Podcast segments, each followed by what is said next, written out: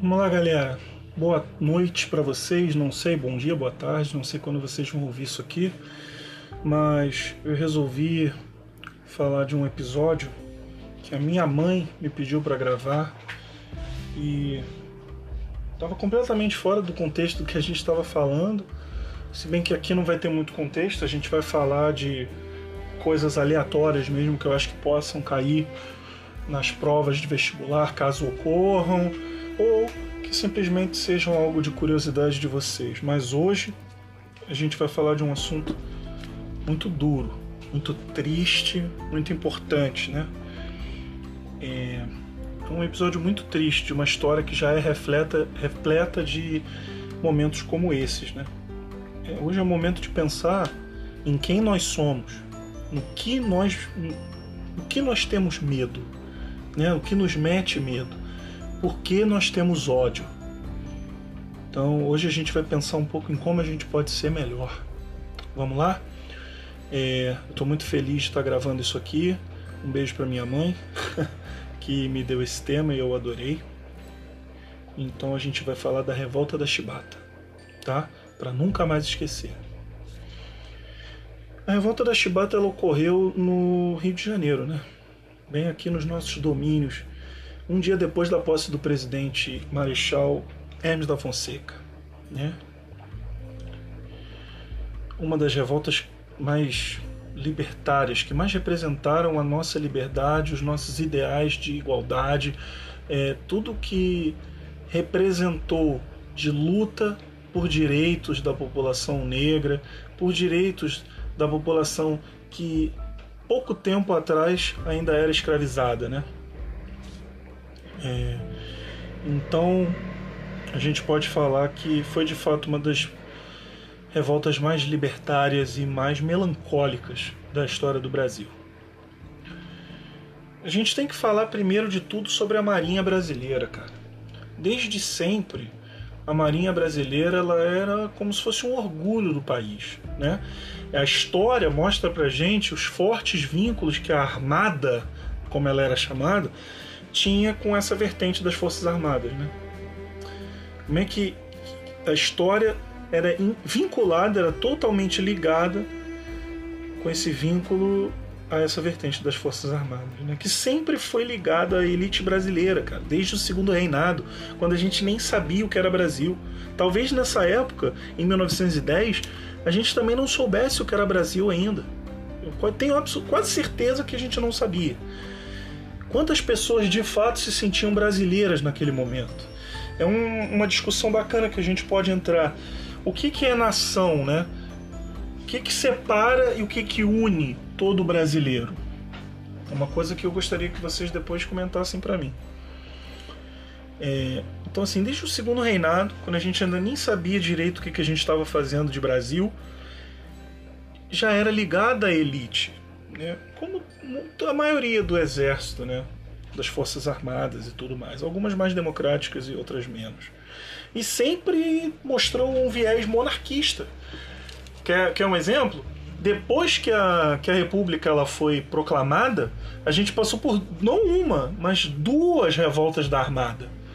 Era um, um, uma coisa bastante sensível, era um tema bem sensível para essa vertente da, da nossa Força Armada aí. E a Marinha, ela continuou naquele momento, desde muito tempo atrás.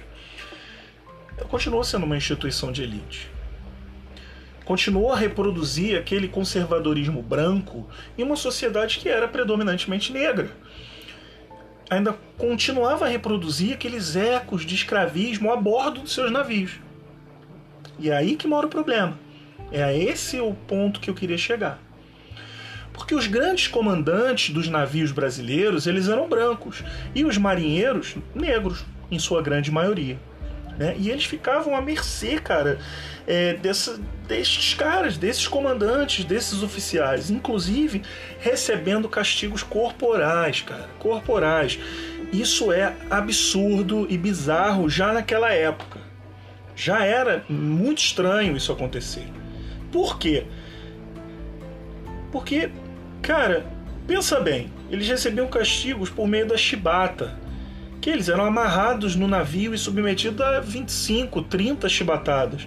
Eram a palmatória, é, aprisionamento em solitária, péssimas condições de alimentação, sabe? O que, que é tudo isso?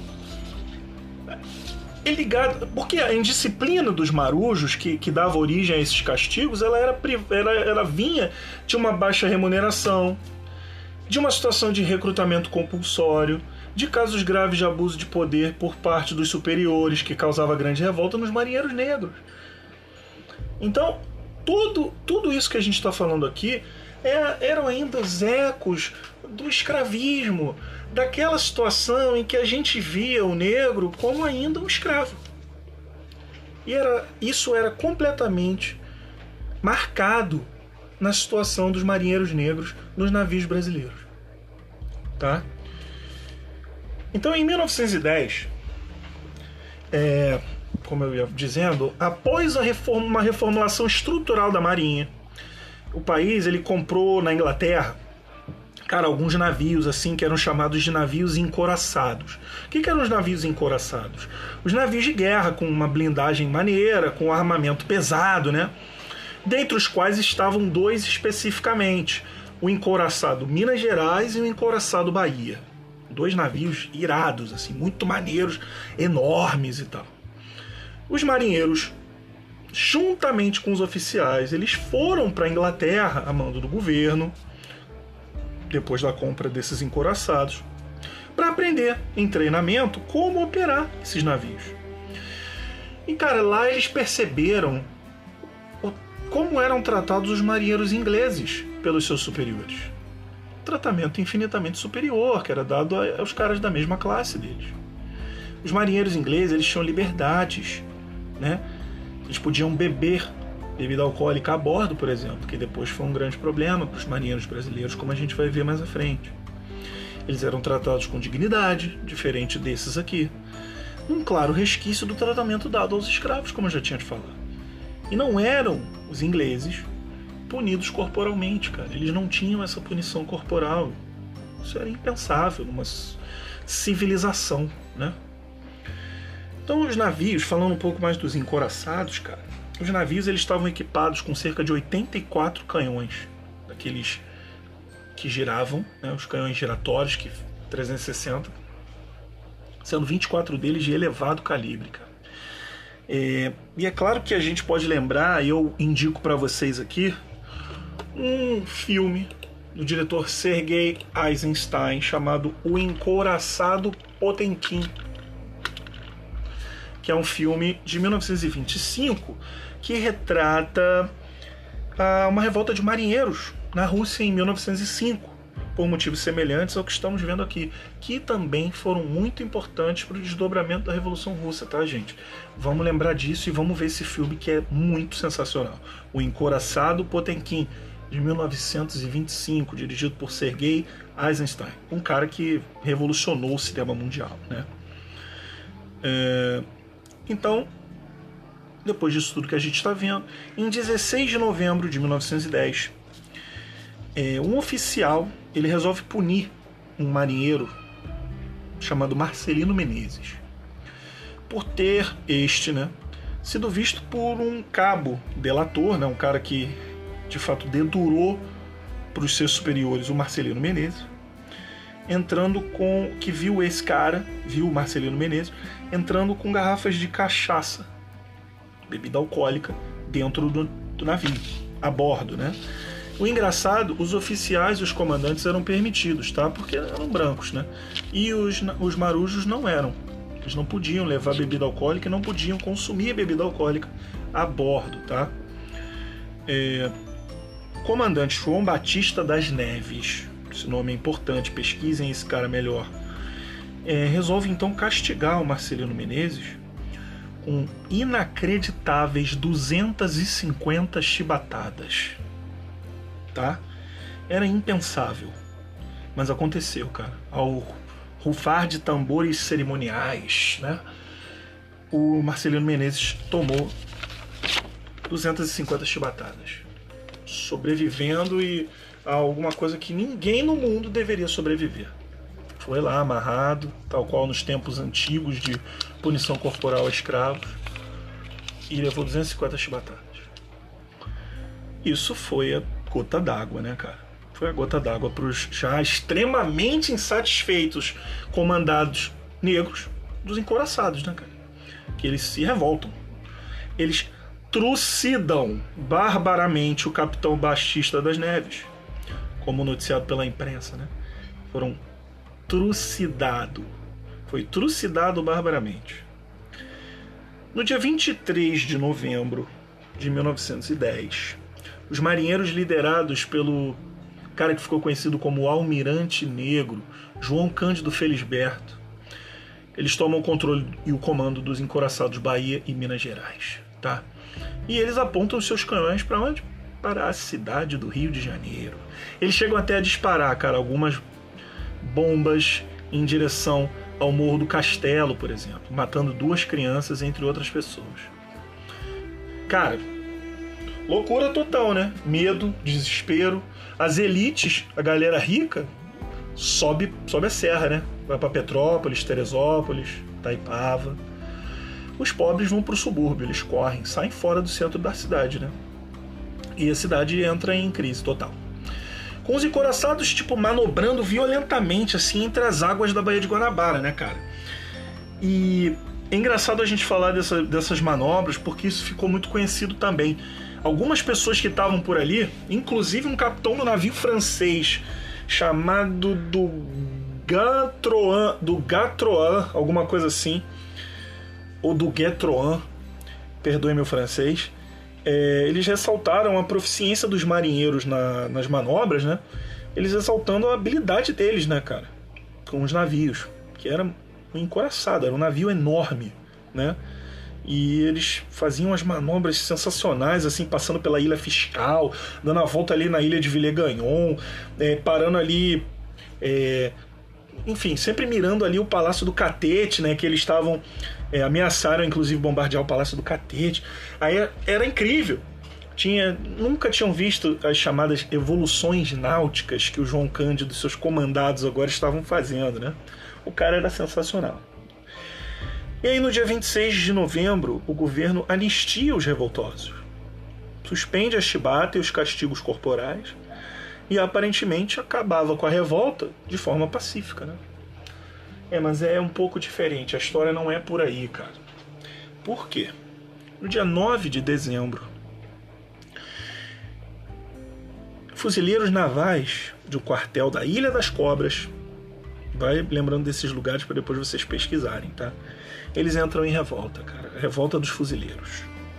O João Cândido e os marinheiros recém-anistiados, né? os caras estavam, tinham acabado de sair de uma, de uma parada muito sinistra. Eles vão contra o novo, o novo levante, né, cara? Sua nova revolta. Inclusive ameaçando bombardear, bombardear, bombardear a Ilha das Cobras. Em retaliação. Aí eu pergunto: vocês acham que os, os, o João Cândido e os marujos foram pelegos nessa história toda? É uma boa pergunta, tá? Então,